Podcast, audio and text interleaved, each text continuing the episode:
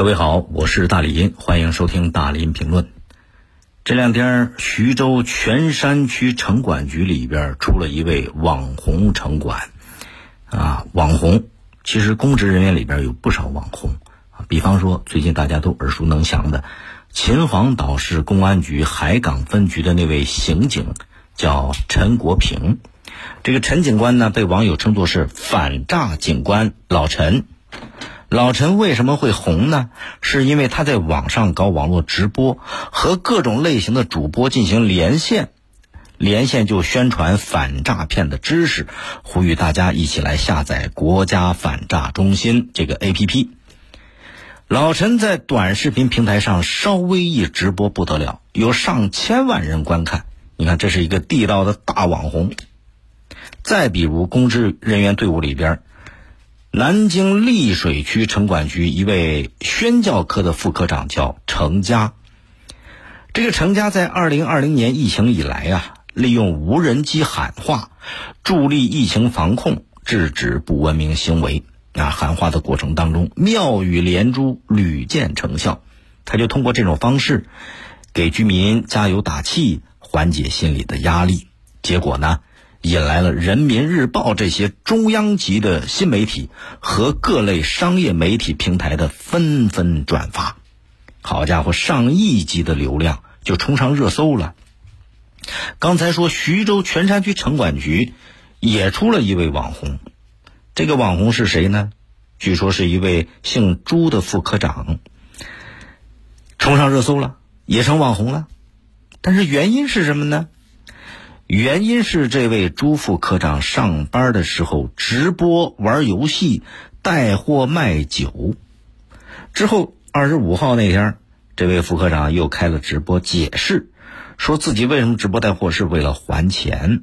啊，之前帮朋友在银行担保了数十万，并且直播期间多次对疑似举报者谩骂爆粗口，当地纪委也回应了。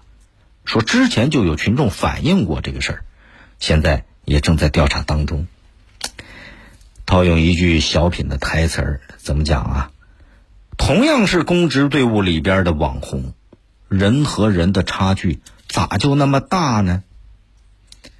前两天，这个咱们全江苏省的城管系统啊，举办了一次辩论大赛，我呢受邀担任这次辩论大赛的评委之一。比赛设置的这个辩论题目啊，非常有意思，就很贴地，很结合实际。比方说有这种题目，什么垃圾分类主要是靠政府，还是主要靠市民呢？这个正反双方来进行辩论。再比如说，城市环境先改善才能提升市民素质呢，还是市民素质先提升了才能改善城市环境呢？哎，也是正反双方，大家在那儿比拼啊，等等，就是诸如此类的题目。非常贴地，而在辩论大赛当中，江苏省十三个城市的城管队伍都展示出了非常良好的素质和形象。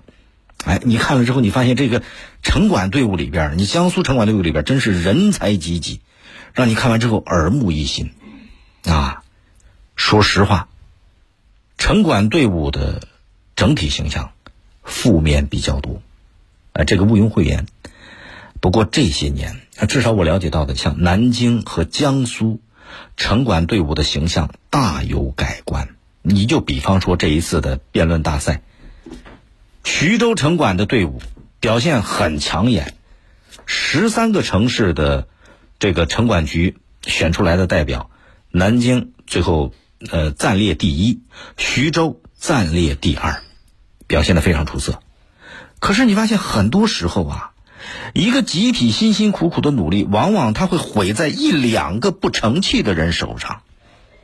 所以网友们说，不怕神对手，就怕猪队友。你比方全山这位城管，这个呃徐州全山区这城管局的这个副科长，你就算是有隐情，就算是有实际困难，可是你上班的时候开网络直播干私事已经明显违纪了。而且在直播的时候还谩骂疑似举报人，扬言自己我这事违纪但不违法，脾气十足，这简直是昏了头。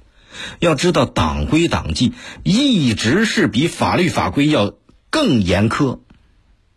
违纪怎么能成为违法的挡箭牌了呢？更何况你干的这些事，他他他也违反了公务员法，不是不违法呀。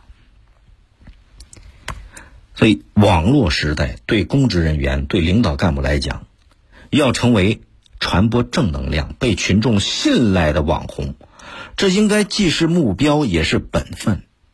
就算你不想成为网红，那你也至少得明白，在一个大众平台上。你展现出来的素质和形象，它和你的身份、工作背景其实是紧密相连的。你是什么样，就会让大家联想到你周围的环境是不是跟你一样？什么环境才培养出了你这样的人呢？目前，泉山区城管局已经对这个副科长做出了停职处理，正在接受区纪委监委的调查。所以，这个事儿说明什么问题？每一个公职人员都得清楚明白你是谁，你就是自己所在的单位，你就是你周围环境的代言人呐。欢迎您通过快手、抖音搜索“大林评论”来沟通交流。